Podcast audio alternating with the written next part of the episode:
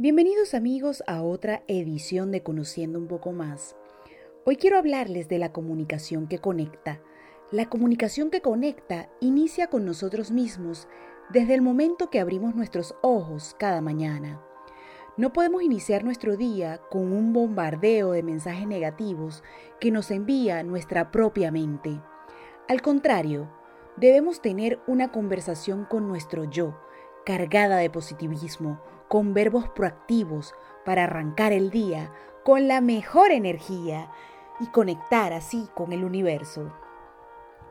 Luego con nuestro entorno, ya sea si vivimos con alguien o cuando salgamos de casa, las personas que nos encontramos, decirles buenos días con amor y entusiasmo. Esto nos abre los caminos para escribir la historia de ese día.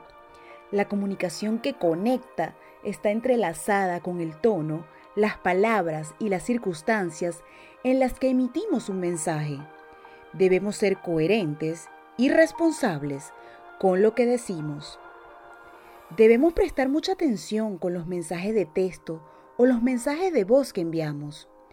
¿Cuántos hemos tenido problemas o malos entendidos y discusiones por una mala comunicación, porque no hubo una buena recepción o asimilación de lo que realmente queríamos decir.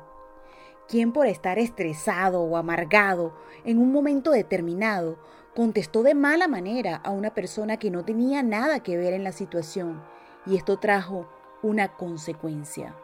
Toda acción trae una reacción. Para conectar hacen falta miradas, hacen falta las energías que transmiten los cuerpos, hace falta las emociones impresas en la voz, la respiración, el silencio, el suspiro, el anhelo, el quejido, el tacto, el contacto y la escucha profunda. Porque ese espacio y ese tiempo es el que nos permite crear palabras cargadas de sentido, de propósito, de profunda verdad, de autenticidad, de sabiduría, que son las únicas palabras que transforman y crean. En la medida en que nos acostumbremos a conectar con nuestras emociones, podremos conectar con nuestro ser más profundo, más instintivo, más auténtico.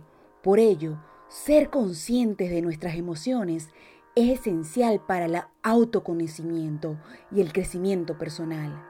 Recordemos que la capacidad para escuchar y transmitir nuestros pensamientos es la diferencia entre buenos y excelentes comunicadores. Amigos, será hasta la próxima edición de Conociendo un poco más. Les narró María Teresa Balsa.